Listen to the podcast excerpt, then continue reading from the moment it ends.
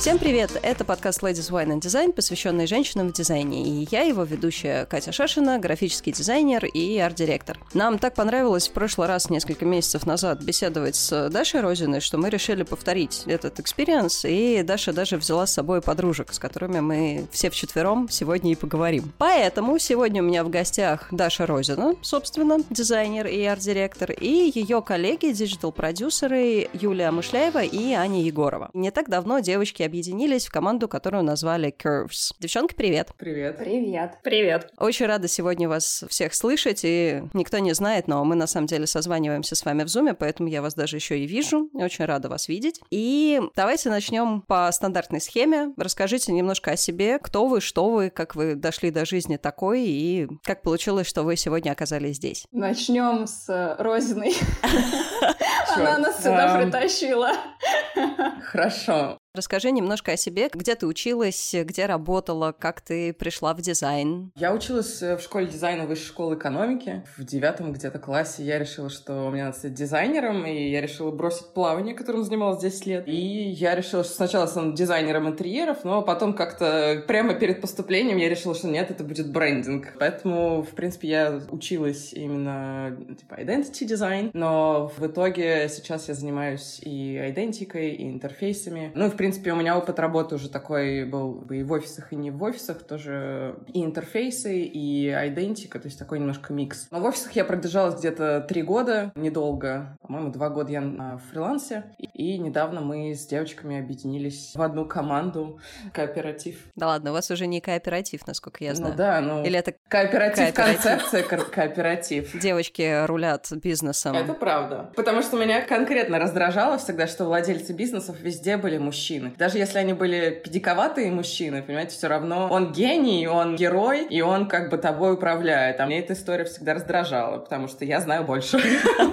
Юль, давай ты следующая. Расскажи, кто ты, что ты, где ты училась, где работала. Я училась в Вышке. Собственно, мы там с Дашей Розиной познакомились. Правда, я училась на факультете права. Хотела быть юристом, но посредине своего образования я передумала, потому что влюбилась в рекламу, влюбилась вообще в журналистику, в коммуникации и решила в этом направлении развиваться. Я еще, учась в университете, пошла работать сначала в маленькое такое креативное бутиковое агентство Pops, потом в агентство побольше пошла работать в Лаудер, и вот так меня затянуло во всю рекламную тусовку сначала. А потом я решила больше сделать shift в диджитал проекты, потому что так влюбилась в сайты, в приложения, вообще все, что с цифрой, с кодингом связано, и стала плавно туда уходить. Так я познакомилась с Аней Егоровой. Хотя наше первое знакомство было в вышке, но мы как-то так познакомились и больше не общались. А потом мы, собственно, на теме моего интереса к диджиталу снова познакомились и начали вместе работать. Эта работа наша совместная, она плавно перетекла уже в Curves. Здорово. Ань, твой путь был каким? Я должна сказать тебе, Катя, спасибо за шикарное произношение слова curves. Таким способом будем отсеивать людей.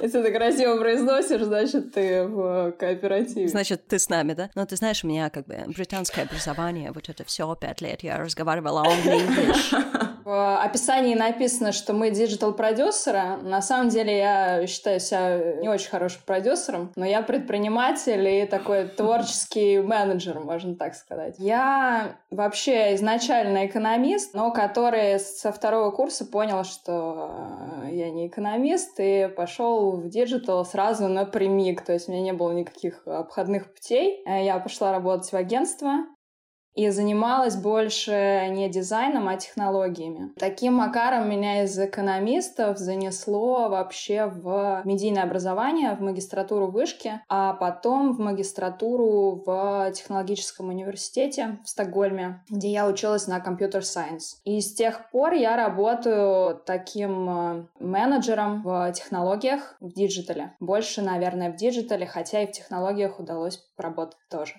У меня, кстати, будет большой вопрос к Юле и Ане, угу. потому что, Даш, про тебя я, я уже все знаю, я уже знаю, что такое дизайнер, арт-директор, вот это Зачем всё. ты меня вообще позвала? Ну так, за компанию, просто девочкам было бы грустно без тебя, а так знакомое я лицо. Я так знала.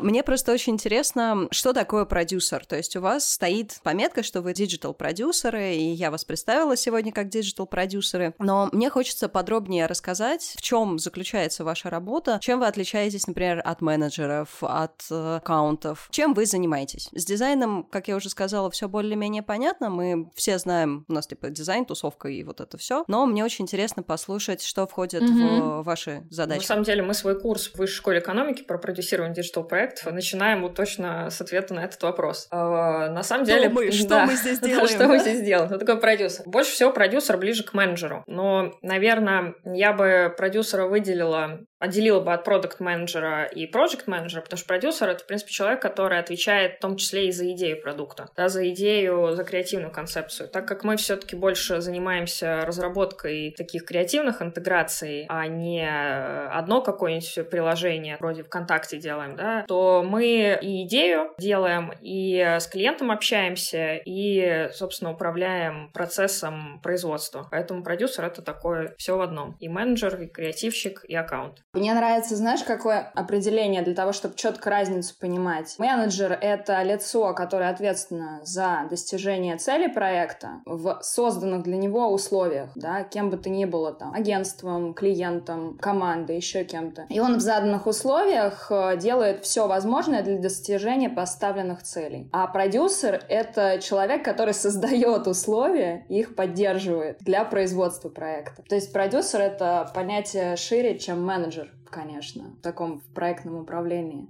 Тогда, Даша, у меня вопрос. Что ты там делаешь? Ты просто тихонечко сидишь в углу с макбуком и рисуешь красивые картинки, судя по всему, да? Да, звучит, наверное, это, это не очень, но на самом деле отчасти я этим тоже занимаюсь.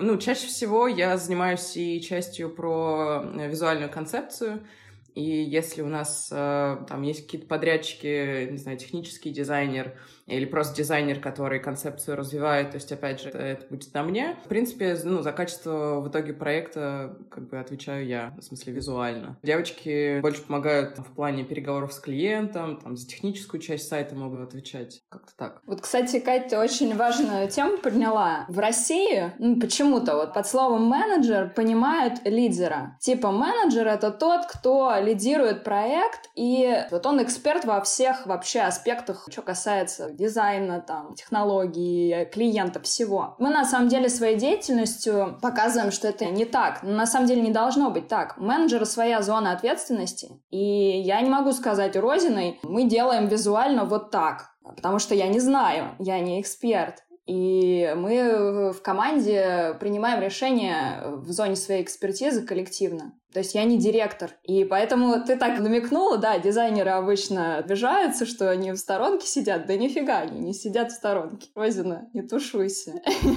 Я могу сказать за себя, что, опять же, например, мы на части концепции, когда делаем, uh-huh. как говорят, два-три варианта, я всегда советуюсь с Юлей, то есть это не то, что я говорю, что мы хотим продать вот эту вот только концепцию, да. Я всегда слушаю там ее мнение, мнение Ани, потому что, ну, как бы они, например, знают клиента больше, вот, и вообще у них опыта, например, вот в спецпроектах там больше, чем у меня, поэтому, да. То есть это получилась такая абсолютно равнозначная коллаборация, действительно, кооп, кооператив, где вы просто дополняете друг друга в тех областях, в которых вы не специалисты. Да, то есть у нас у каждого есть э, своя экспертиза. У нас нет внутри какого-то соревнования за там, э, ну, не знаю. Я буду самым главным директором, да, да, нет, да, я. И, иерархия. Но каждый чувствует себя вполне себе полноценной частью команды, и у нас какая-то химия случилась хорошая. То есть нам еще и приятно с друг другом работать. Ну, из-за этого, наверное, мы открыты и делимся вполне себе э, там своими какими-то мыслями и идеями, и никто не боится, не знаю, что меня, мою идею украдут или что-то в этом ключе. Слушайте, у меня вот такой вопрос. Как вы сподвиглись работать вместе? То есть э, у нас тема месяца, которую мы сейчас обсуждаем, это фрилансовая культура. У меня есть тайный план поставить вас таким неким буфером между темой сентября и темой октября, которая будет как раз про то, как фрилансеры приходят к тому, что они уже больше, чем просто один человек, который в поле воин вот делает все, со всеми общается. Как вы пришли к тому, что вам прикольнее работать не одним. То есть вы не крайний специалист, который и с клиентом общается, и заказы ищет, и картинки рисует, и и концепции оттачивает, и вот это все. А как вы пришли, и главное, как вы договорились, mm-hmm. что вы теперь работаете втроем, и вам классно?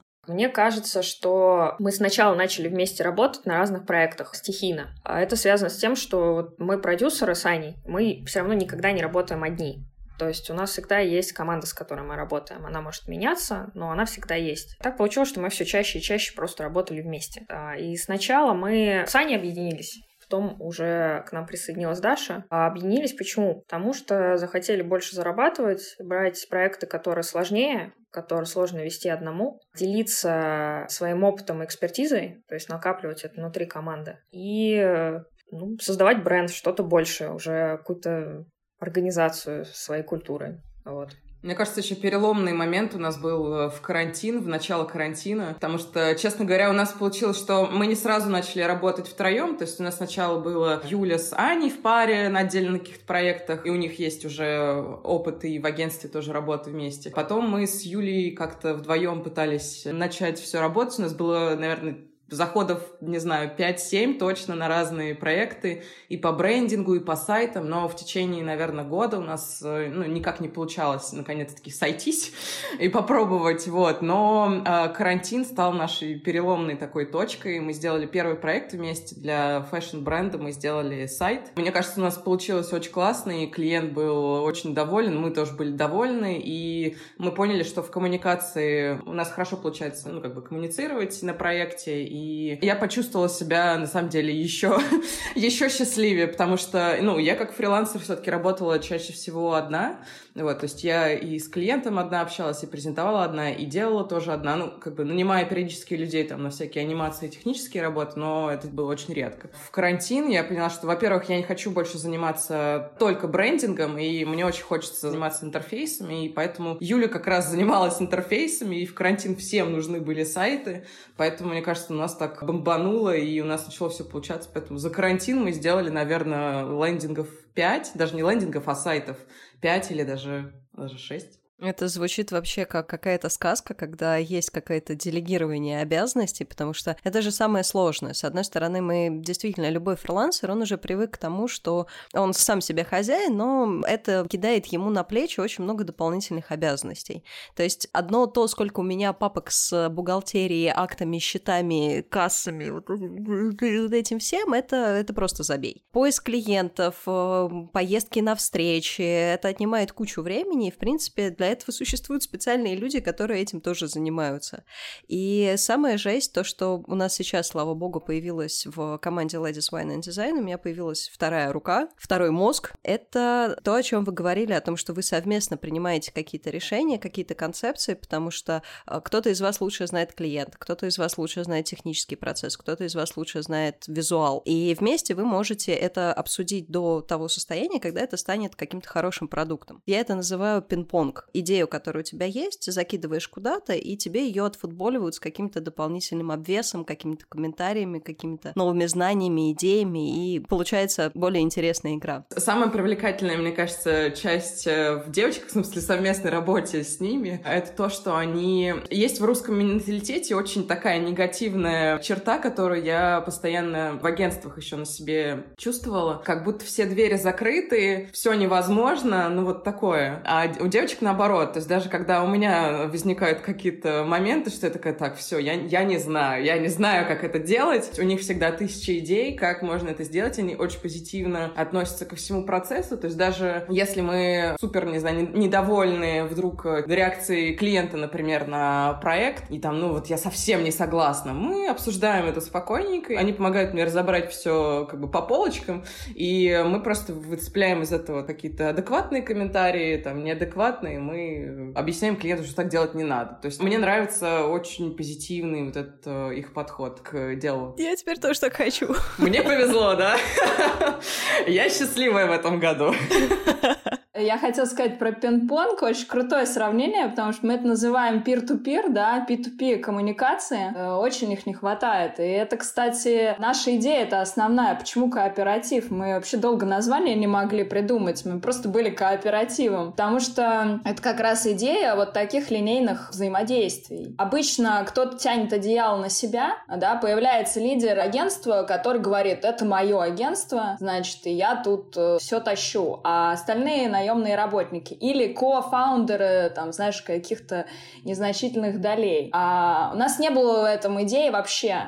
Мы не про собственное эго, да, мы вот про синергию взаимодействия, так скажем, на благо, на максимизацию успеха клиента, проекта. То есть руководит э, нашим кооперативом проект и клиент, а не кто-то из нас. Вот, это круто. Я еще хотела добавить, что очень ценно, что мы очень разные. И это делает как раз э, идеи проекта лучше. Потому что Даша, например, очень творческая, взрывная, про большие идеи, про что-то смелое. Я, наоборот, очень спокойный такой человек, больше стабильный, про тактику, про детали и про какие-то безопасные решения. Аня у нас такой визионер, стратег. То есть она видит какие-то такие непонятные большие цели и к ним идет. И плюс... Аня Маск или Илон Егорова. Кто придумал кооператив, как вы думаете? Ай, ну давай. Откуда Curves? А, кстати, откуда Curves? Curves — это мы, мы готовились к подкасту и поняли. Нет, кстати, это очень важно. Вот сейчас я скажу это заявление. В какой-то момент проснулись и поняли в том, что мы девушки, это не наше преимущество. Мы просто перестали считать это слабостью. Мы вообще про феминизм мало что знаем, что-то слышали, вот, но мы просто не считаем это слабостью. И curves — это такой манифест вот этого понимания, потому что это семантика слова женская, да, если в английский язык посмотреть. И мне кажется, что это прежде всего про ту ценность, которую мы клиенту несем. Мне кажется, что мы как команда, мы даже более клиентоориентированы, чем агентства, в которых я работала, продакшены, с которыми я работала, потому что мы вот плавные, да, мы гибкие в хорошем смысле слова, мы умеем слушать, подстраиваться, мы вот как хороший дизайн, его не видно. Мы вот про это, и это прежде всего консалтинг. Такого типа женское лидерство в каком-то смысле. Поэтому Curves. Поэтому не, не маскулинное такое название какое-то. Не брутальное, мы, да. Мы, в общем, те, кто мы есть. Мы те, кто мы есть. Хорошая концепция, мне нравится. Может быть, у нас наконец-то появится классная ролевая модель именно женского бизнеса, женского ведения бизнеса, не попытка быть как мужчины только в юбке, а именно свой путь развития дизайна и в тех индустрии. Я думаю, это все очень здорово. Mm-hmm. Слушайте, а расскажите как простроен у вас рабочий процесс? Вы уже начали говорить про какие-то зоны ответственности, но я хочу больше подробностей. Я очень люблю, когда подкаст максимально открытый. Мы записали недавно подкаст про деньги, где мы говорили не про то, что типа я назову вот ценник, который будет меня устраивать, а мы оперировали цифрами. И то же самое я хочу от вас. Давайте возьмем какой-нибудь стандартный проект ваш и расскажите, mm-hmm. кто чем на нем занимается вот по пунктам? Ну, я могу сказать, на самом деле, в общих чертах. Наш процесс, наше разделение ролей примерно выглядит так. Даша — это концепт, креатив, творчество, стиль, настроение, детали, визуал. Юля про процессы, про вовремя, про ответить, про в общем, она босс, и она знает вообще, что происходит на проекте, кто во сколько вчера сдал макет и во сколько сдаст завтра. То есть Родина еще не знает, во сколько она сдаст макет, а Юля уже знает. Это моя любимая часть, да-да-да. Даша, Даша, то, Даша, то окей, если ты завтра подготовишь работу к восьми, а мне как бы вот так и надо со мной общаться. Моя такая natural специфика — это коммуникации, чтобы клиенту было хорошо и все друг друга понимали. Я, поскольку технарь, я еще заведую технологиями. Но по настроению вот так. Давайте распишем структуру. Представьте, что я человек, который очень хочет угу. тоже набрать себе команду и тоже вот как-то расширяться и начинать коллаборировать с кем-то, но я в душе не представляю, как мне это сделать. Я в душе угу. не представляю, с чего, даже с чего начинать. У меня есть уникальная возможность поговорить с вами тремя, и послушать, как вы это делаете. Именно вот с момента, как вы ищете клиента, до того момента, как вы сдаете проект и счастливо поднимаете бокалы за успешное завершение. Ну, давайте я расскажу. Начнем с поиска клиента. У нас сейчас э, большей частью работает сарафанное радио, и вообще к нам приходят по рекомендации, либо мы продолжаем сотрудничество вот с э, старыми клиентами. У нас модель такая, что клиент надолго с нами остается, и мы либо технически поддерживаем, развиваем его бизнес, либо делаем с ним еще проект для других его бизнесов, либо там для других идей, направлений и так далее. Когда клиент к нам приходит, мы вообще очень много времени уделяем разговору о бизнесе, о идее, о цели, с которой клиент пришел. То есть до того, как начинаются реальные работы по дизайну, по разработке и даже, я бы сказала, вообще подписание контракта, мы сначала очень много э, мучаем вопросами, и нам всегда важно чуть больше узнать, чем наша задача. То есть если человек пришел и говорит, мне нужно сделать интернет-магазин, э, вот э, ТЗ, то мы все равно всегда узнаем вообще, в чем идея бизнеса, да, а как вообще бизнес появился, какие клиенты были первыми, какие сейчас. То есть мы вот э, максимально узнаем вообще о бизнесе, о проекте как о человеке, потому что это позволяет делать действительно э, решение в точку. Когда работаешь просто по сухому ТЗ, то чаще всего это и такой же получается сухой проект. После того, как мы все детали обговорили, ну, на самом деле это даже вообще в течение всего проекта все больше и больше узнаешь о клиенте, но все равно там, на первом этапе какую часть э, мы узнали. Дальше мы планируем, а, как мы этот проект будем делать внутри команды. Какие варианты бывают, да, какие вообще проекты мы делаем? А, первый тип проектов — это такие простые, либо это рекламные интеграции, либо это проекты для малого бизнеса, не очень сложные интернет-магазины. Мы здесь за такой подход, чтобы не создавать много лишнего кода, не а, предлагать таким клиентам сложные технологии, поэтому мы очень много работаем а, с решениями вроде Тильдера, Зимага, Flow и другими ноу-код решениями, где вообще не нужна разработка. Вот, и здесь на первую очередь дизайн выходит, потому что разработки нет, да, разработка такая уже как менеджерская часть, просто все настроить, вот, а дизайн на первый план. После того, как вот мы решили, э, если мы работаем с ноу-кодом, то мы начинаем создавать первую дизайн-концепцию.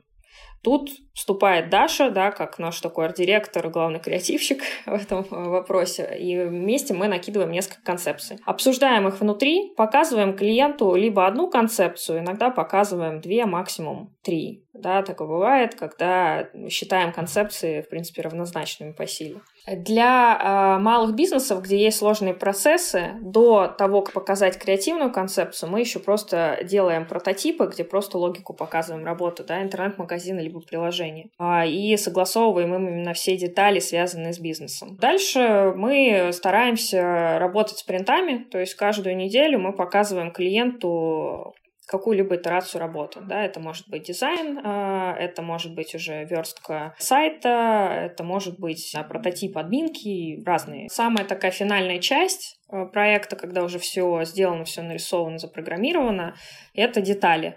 На них обычно уходит тоже пара спринтов. Это вот э, все мелочи, точки, запятые, какой-то контент. Вот это мы тоже вместе с клиентом на самом деле доводим до идеала. То есть наша ну, сильная сторона, что мы всегда в проектах берем на себя часть с управлением контентом, то есть заполнением контента, и адаптируем дизайн, адаптируем наши технологические решения под тот реальный контент, который будет в продукте. Мы клиента не бросаем, да, несмотря на все сложности. То есть мы не просто отдаем ему магазин, который он сам заполняет дальше. Нет, мы на первые шаги всегда идем вместе с ним. Наверное, если по процессу Коротко, то так. Могу еще добавить пару инсайтов. Про продажи. Мы вообще ни разу в жизни не продавали что-то в холодную, в сырую, каким-то таким способом рекламы, какой бы то ни было, даже личной. К нам приходят и говорят, а что у вас еще можно купить? А мы на самом деле этим очень э, гордимся, и это самое дорогое, что у нас есть, такая репутация, и что нас э, рекомендуют. Поэтому маркетинг, он начинается вот с того этапа, которым Юля сказала, по последним с деталей. Когда ты ставишь себя на место клиента и понимаешь, что такой проект запустить нельзя. Ты как бы как менеджер, как команда в целом говоришь, если бы это был бы мой проект, готов ли он к запуску? Вот. И это на самом деле весь маркетинг. Важная тоже тема. К нам люди не боятся обращаться даже с глупыми вопросами. Даже вопросами, которые могут показаться смешными и задачами. И наша задача решить проблему. То есть не продать услугу, а решить проблему. И люди обращаются с разными, даже не диджиталом иногда. Мы всегда помогаем, мы не берем за это часто да вообще никогда не берем, что ж я говорю, никогда не берем денег за это, мы рекомендуем, мы помогаем. То есть, если человек обратился, цени это, да, помоги ему решить проблему, он придет еще. Ну или плюсик в карму. А с точки зрения документа оборота и вот всяких вот этих вот э, сложностей, про которые очень мало кто говорит, на самом деле есть два бюро, которые немножко рассказывают про то, как они ведут э, бумажные дела. Mm-hmm. Это бюро Горбунова и студия Лебедева. Они как-то более или менее делятся своей инсайдерской информацией. Как вы ведете бумажки? Потому что креатив, э, понимание клиента, вот это все это очень здорово. Это самое интересное на самом деле в дизайне, но есть еще обратная черная бумажная сторона с синими печатями копиями и оригиналами документов. Мы работаем по договору услуг. Э, чаще всего работаем с фиксированной стоимостью проекта. Если понимаем с клиентом, что на проекте появляются какие-то дополнительные работы, желания и то, что мы изначально не планировали, то мы просто подписываем дополнительное соглашение. И отдельно у нас есть договор техподдержки для клиентов, с которыми мы уже закончили основную часть, да, и просто развиваем, поддерживаем их продукт. На договоре техподдержки у нас обычно зафиксирована стоимость часа разных специалистов. В зависимости от тех работ, которые мы делаем в течение месяца, мы выставляем клиенту счет по этому договору. Но мы сейчас хотим также тоже попробовать работать э, с оплатой по спринтам на некоторых проектах, потому что есть э, проекты, где много неизвестных. Например, если это продукт совсем, который только создается, такой стартап условный, да, где очень много неизвестных, то тут, наверное, такая модель сработает. Но пока у нас опыта немного работы по такой модели, мы все-таки с фиксированной стоимостью в основном. Ну да, это всегда такой сложный э, момент, как э, клиенту гораздо проще узнать не часовую ставку, а либо отдельного специалиста, либо общей команды, потому что он никогда не сможет сказать, сколько часов по факту уйдет на проект, и он даже придумать не может, то есть у него нет понимания вот этой вилки. И на самом деле я понимаю, что и у дизайнеров не всегда есть вот это вот понимание, то есть есть какое-то внутреннее ощущение, что этот проект может стоить столько-то, или у меня на это уйдет там плюс-минус месяц, месяц, и плюс-минус месяц работы моей студии стоит столько-то. Но при этом я вижу тенденцию, что многие переходят именно на оплату, например, по неделям, где в конце каждой недели выставляется счет, что столько-то часов проработал дизайнер, столько-то часов проработал менеджер, столько-то часов проработал, не знаю, технический специалист, и это все формулируется в какой-то ценник, который уже выставляется по факту. Если, например, появляются какие-то подводные камни в большом количестве, а чаще всего они появляются, то это все вот этими недельными, например, спринтами, оно закрывается. Так работает, например, как раз студия Горбунова. То есть у них в договоре прописано, что каждую неделю они выставляют счет в зависимости от того, сколько было сделано. И дальше, если клиент хочет переходить на 80-й круг ада, правок в смысле, то это можно сделать. Если клиент понимает, что он уже заколебался платить каждую неделю за то, что «а давайте теперь попробуем синего цвета все сделать». А теперь давайте добавим иконок не залитых, а лайном. И как бы дизайнеры плача уже, значит, перерисовывают вот эти хотелки. Здесь все решает клиент. Такая схема, на самом деле, строится очень сильно на доверии, потому что у любого клиента, когда он начинает работать с неизвестной командой и с неизвестным дизайнером, например, у него есть всегда опасение, что он специально будет работать медленнее, особенно в России, мне кажется, этим грешат больше всего заказчики как раз, что он специально будет работать медленнее, чтобы побольше счет мне выставить, если у него почасовая плата. Ты такой, чувак, нет, я хочу сделать свою работу и сделать ее хорошо. И если мне нужно на это 8 часов, значит, это 8 часов. Это не то, что я сижу и ковыряю, там, я не знаю, в носу и что-то. Ну, ну ладно, не суть. Расскажите о плюсах и минусах открытия собственного дела. Да. Давайте вот, э, что вас больше всего мотивирует просыпаться по утрам и продолжать работать на Curves? И что наоборот вы такие, господи, а можно? Нет, можно этого будет поменьше в жизни. И, может быть, у вас есть уже какие-то планы, как сделать что-то лучше, чем оно есть сейчас. Давай начнем с э, плюсов и минусов открытия своего бизнеса. Ну, во-первых, мне кажется, ты выбираешь, с кем ты работаешь, и не только команду, с которой ты работаешь, но, в принципе, еще и клиентов, с которыми ты работаешь, особенно через там какое-то количество лет, когда у вас уже есть имя или репутация хорошая. Э, можно сказать одним предложением, и это будет и плюс, и минус, потому что в работе на себя, поместив себя в правильные условия, ты получаешь по заслугам. Когда-то это плюс, когда-то это минус. Главное на старте поместить себя в правильные условия. А еще важнее, мне кажется, не принимать решение уйти работать на себя под влиянием стресса, страха или аффекта, так это назовем. И мне кажется, что все советы, вот эти связанные с тем уходить, не уходить, переходить, работать на себя, не переходить, они индивидуальны и нужно решать для себя не слушая никого. Но первый момент, который в своей голове нужно решить, это разобраться, вот чего я хочу с собой. Я бы рекомендовала, на самом деле, не учиться пойти, не стажироваться, не еще что-то, а инвестировать в психолога. Перед тем, как уходить, разберись с собой. Будь уверен, что ты можешь себе создать правильные условия и будешь получать по заслугам. Ну и я думаю, что когда ты уходишь из офиса и решаешь там либо работать как фрилансер, либо начать свое дело с какой-то командой, надо понимать, что это турбулентность и ну, не будет постоянства, что тебе кто-то в ручках приносит зарплату, и это каждый месяц, это стабильно и так далее. Но это рискованно всегда, это может быть страшно, особенно там первый год, мне кажется. Если тебе повезло, и ты нашел правильных партнеров по делу, а, ну и вообще команду, то оно того стоит. То есть все эти риски, непонятно непонятки и все это. У меня, если честно, было два опыта объединиться уже в команду, то есть какое-то агентство с одной девочкой-дизайнером и еще с одним арт-директором известным. В первые там уже три месяца, мне кажется, понятно, что что-то уже не так идет, или вы начинаете насчет денег с друг другом ругаться, ну это как-то, не знаю, не солидно. Если вы сами созрели для того, чтобы уйти вот в это вот плавание, вы должны быть действительно в гармонии какой-то с собой и понимать, что вы действительно этого хотите, но также понимать, что это не будет стабильно, и это не будет просто, конечно. Да, мне кажется, как-то из плюсов к минусам больше все сказали. Я про плюс скажу. Для меня первый плюс своего дела — это то, что ты сам отвечаешь за свое развитие. Потому что в организации обычно всегда есть менеджер, руководитель, основатель агентства, который задает вектор. И этот вектор чаще всего для тебя такой более безопасный, потому что сложнее в уже существующей команде взять на себя какой-то рисковый проект, задачу сложнее. А в своем бизнесе ты сам определяешь для себя вот этот потолок, вот эту границу того, что ты можешь. Ты можешь себя так вот челленджить, испытывать исследовать, и мне кажется, что в своем деле быстрее растешь и много чему учишься гораздо быстрее, чем в существующей команде. Это первое. Второе, я бы сказала, что это свобода. Не нужно ни у кого отпрашиваться, да, не нужно отпрашиваться в отпуск, не нужно отпрашиваться на выходной. Все время объяснять, да, про свои какие-то там дела. То есть ты сам себе хозяин, но это не значит, что все время можно отдыхать, да, но вот это вот э, отсутствие необходимости отпрашиваться, оно на самом деле очень вдохновляет. Делаешь в итоге больше. Нет, например, такого, что тебе нужно прийти ровно к 10 утра в офис, да, и вот нет вот этих границ,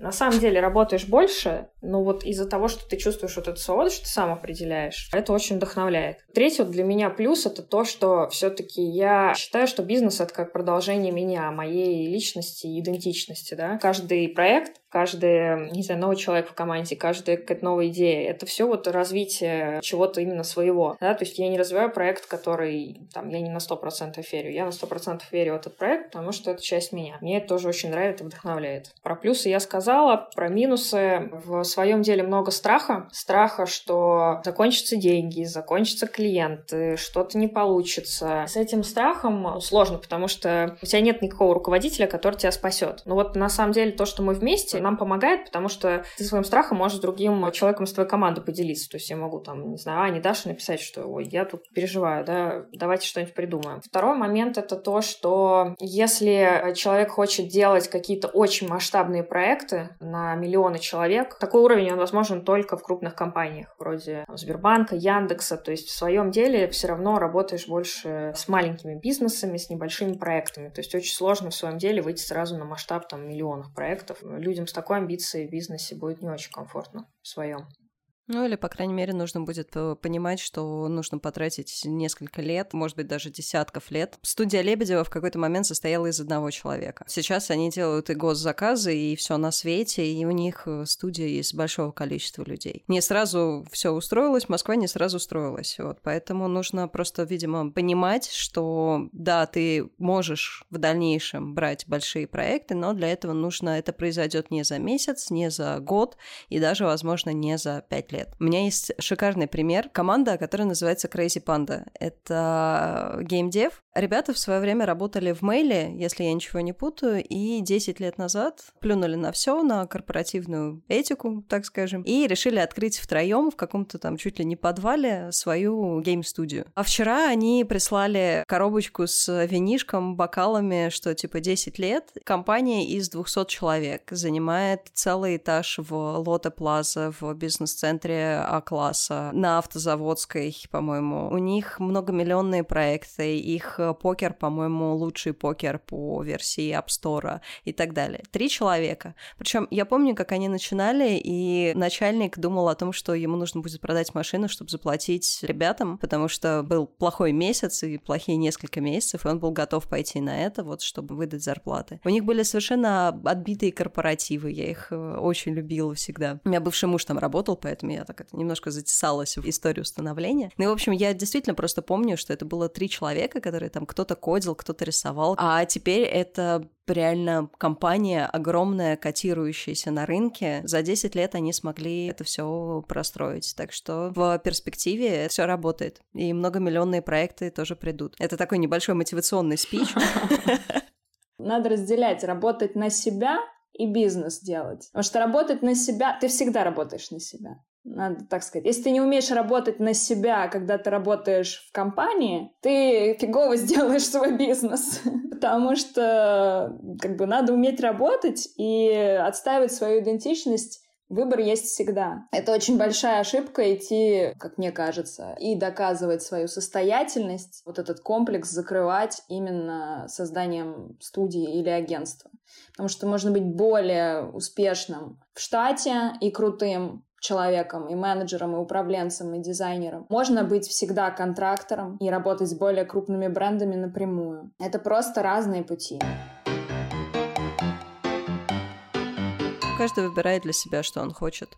Есть люди, которые действительно абсолютно спокойно и комфортно любят стабильность, которую дают компании крупные. Они там тоже могут реализоваться как специалисты, то есть им в кайф, они не то чтобы каждое утро просыпаются и думают, господи, что, что, где я свернул не там? Почему я снова по снежной Москве, по слякоти и грязи иду на эту чертову работу? Им действительно в кайф, они приходят, у них есть э, кофе-поинты, они отлично чувствуют себя в команде команде единомышленников, и они как на праздник ходят. Есть наоборот. Я, например, не могу работать по студиям, потому что я тут же начинаю видеть все гораздо лучше, и как нужно совсем по-другому вести дела, и все, короче, не так. И несколько лет назад я приняла решение, что я просто буду изначально делать так, как я считаю нужным. Я думаю, у вас примерно та же самая история. Я помню, у нас же с тобой был опыт двух совместных дней работы в офисе. Ты пришла в студию, в которой я работала. Это очень смешная история, что мы вспомнили об этом, типа, через, не знаю, пять лет лет, наверное. Если не больше. Да, ты их послала через два-три дня или через один два. день, я не два. помню. Я два, я два дня, дня смогла от, отходить на эту работу, я чувствовала, что мне смотрят в монитор, что следят за да. каждым моим движением,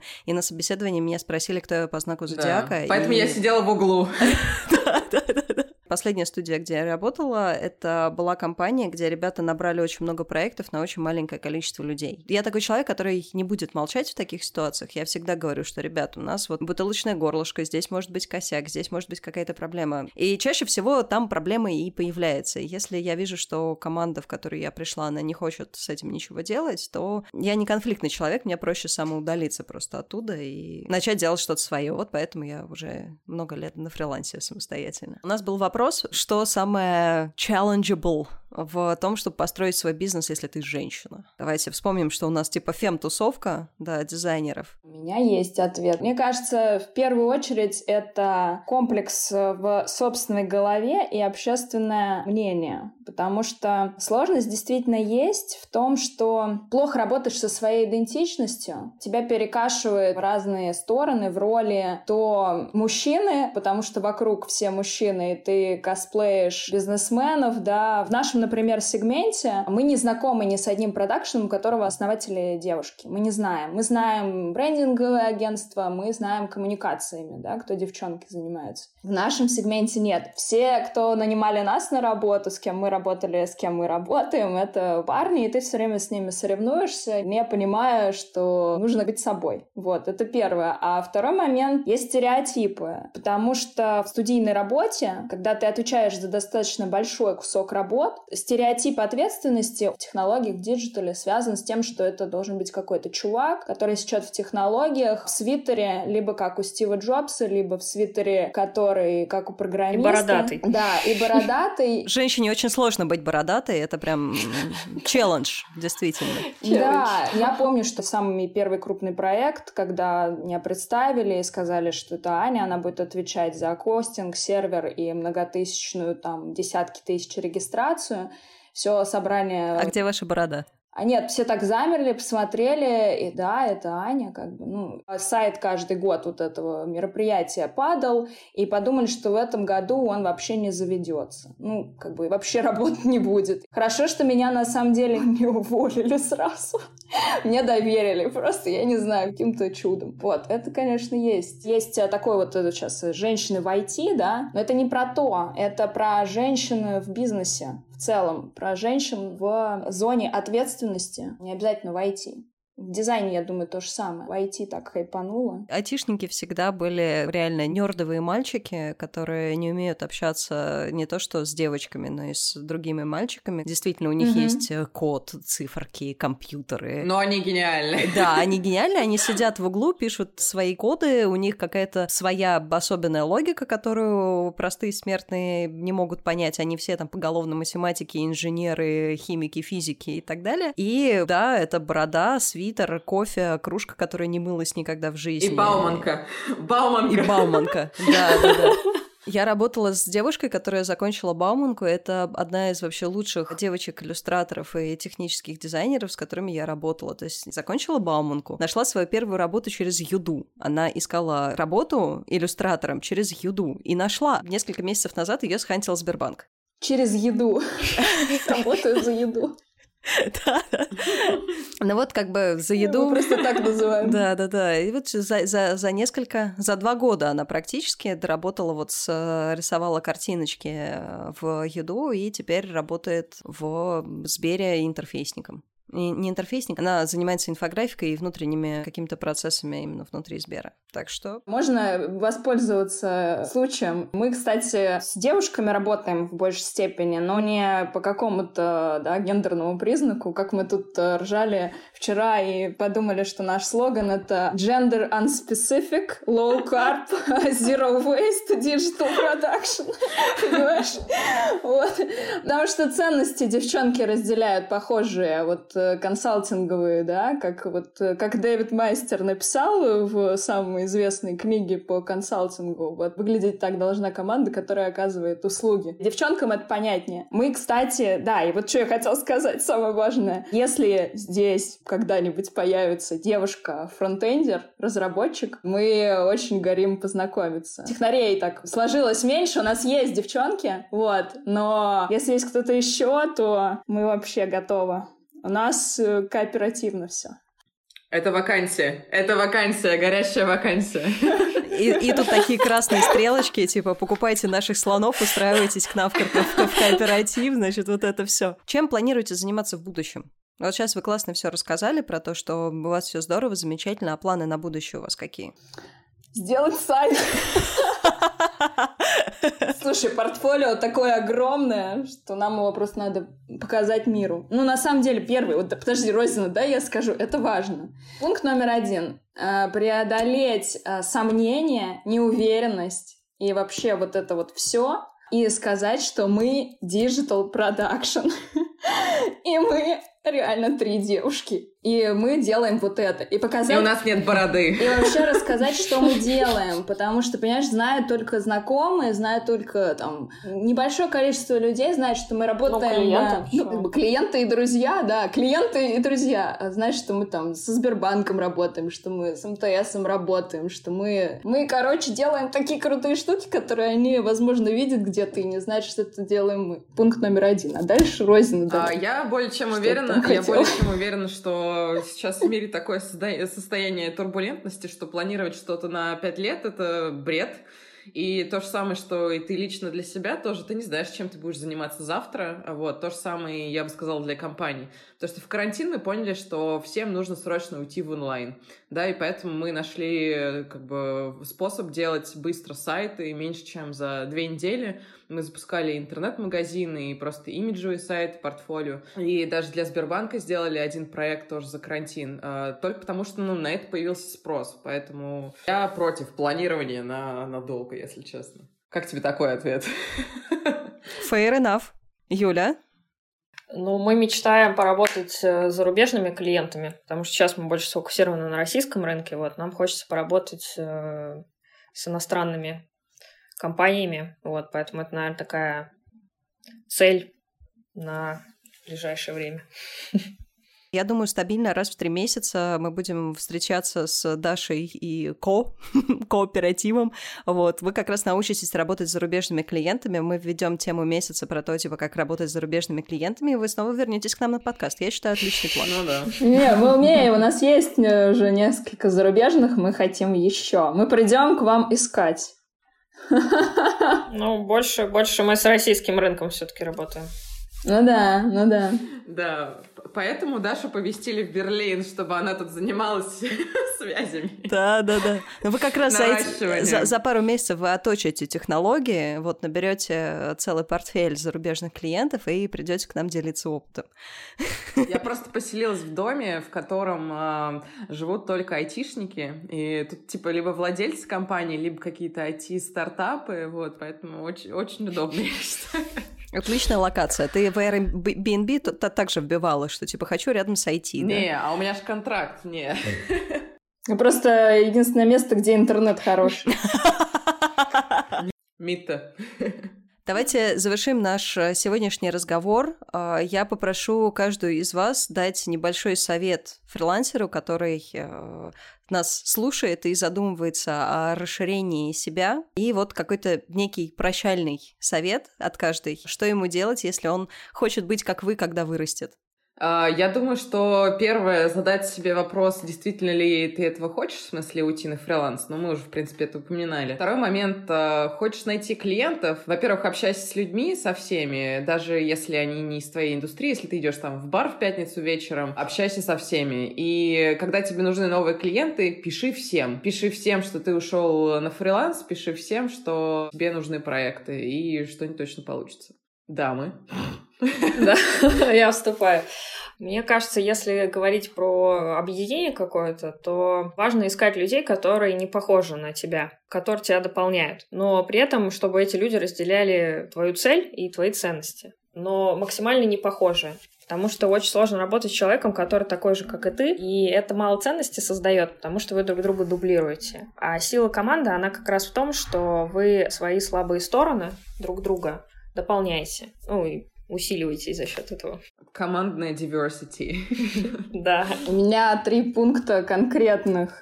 Первое — психолог. Найти психолога и пройти курс. Второе — найти ментора. Это человек, ролевую модель, которую ты разделяешь, и он занимается тем, чем ты бы хотел заниматься через какое-то время. Делать с ним сессии, прорабатывать этот вопрос, слушать фидбэк. И третье — найти пира, да, пир. Желательно, как Юля сказала, круто не в том, в чем вы похожи. Вот э, обычно мы ищем людей и оцениваем их по схожести с нами, да, это такой такая обманка мозга, вот. Да. А самое главное — это чем мы отличаемся. Вот, это самое интересное. Это, кстати, и с клиентами также. Вот три пункта. Я еще очень соглашусь про найти ментора. Я могу говорить только за дизайн, но если ты вдруг познакомился с каким-то, не знаю, очень известным там, арт-директором, креативным директором агентства, который уже опытный, матерый, консультируйтесь с ними насчет портфолио, потому что в процессе вы можете понять, что либо, да, я хочу быть как он, и я действительно буду слушать его советы, и, ну, таким станет для меня надолго таким моим другом по делу, вот, либо же ты, наоборот, поймешь, что ты вообще не хочешь быть как он, и у тебя ее какое-то направление и свой путь. Вот. В моем случае просто так как раз случилось, что был очень известный арт-директор, который для меня просто был богом. В процессе там консультаций каких-то по портфолио, то есть он мне помогал с портфолио, я ему помогала с там хедхантингом для их агентства каких-то людей.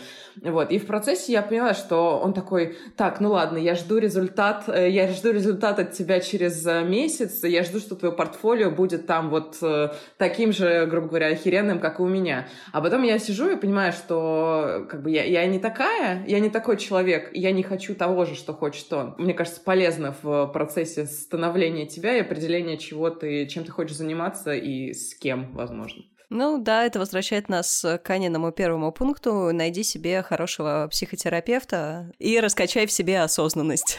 А знаешь, что еще помогает? Мне вот помогло на самом деле. Я же ушла в тотальную работу на себя после того, как я выиграла грант и съездила в штат по бизнес-обмену на стажировку. И я поработала в агентстве в Калифорнии какой-то период таким же менеджером, вот, но в американском. И ты когда переключаешься, ты просто лучше, быстрее проходишь проходишь эти все три пункта. Поэтому можно себя куда-нибудь просто выкинуть там, вообще в другую страну, место. Короче, как-то перезагрузиться, и процесс быстрее пойдет. Девчонки, спасибо за прекрасную беседу в этот э, прекрасный пятничный, э, солнечный даже местами день. Я много чего нового узнала, несколько новых мыслей. Терапевт у меня уже есть. Дэвида Мастера еще прочитать. Вот, ну, в общем, несколько идей про расширение чего-то и, в общем, несколько советов, которые вы дали. Я даже думаю, попробую на команде Ladies Wine and Design опробовать. Это моя такая тестовая площадка. Спасибо вам большое за беседу. Очень рада была с вами познакомиться, даже тебя еще раз увидеть и с тобой еще раз пообщаться. Спасибо. Желаю вам развиваться, хороших, классных клиентов и вообще пусть у вас все будет хорошо вырастаете в нашу ролевую женскую модель. Спасибо. Спасибо, что пригласила. Спасибо. Спасибо. Наверное, хочется сказать тем, кто дослушал, что мы очень открыты, мы можем писать, мы встречаемся с новыми людьми каждую неделю, стараемся, у нас такой э, бизнес-челлендж, мы не продажами занимаемся, мы встречаемся с людьми, это наш любимый, это вообще наш э, образ жизни новые люди. И мы с удовольствием встретимся с кем-то в Москве, в Питере, Даша в Берлине. Вот. Прям с девчонками из сообщества, вообще со всеми, кто как-то почувствовал, что с нами можно о чем-то поговорить. Мы очень будем рады. Отлично. Все, кто прослушивает подкаст, я выложу в описании подкаста ваши контакты, так что я думаю, будет отклик. Спасибо всем, кто был с нами. С вами сегодня из двух городов был новый кооператив Curves, состоящий из трех потрясающих девушек, Даша, Аня и Юля, и чептер-лидер московского Ladies Wine and Design Катя Шашина. Подписывайтесь на наш канал, ставьте лайки, формируйте свои команды, которые вас мотивируют и от которых вам хочется просыпаться по утрам и делать прикольные проекты. И до новых встреч. Пока-пока.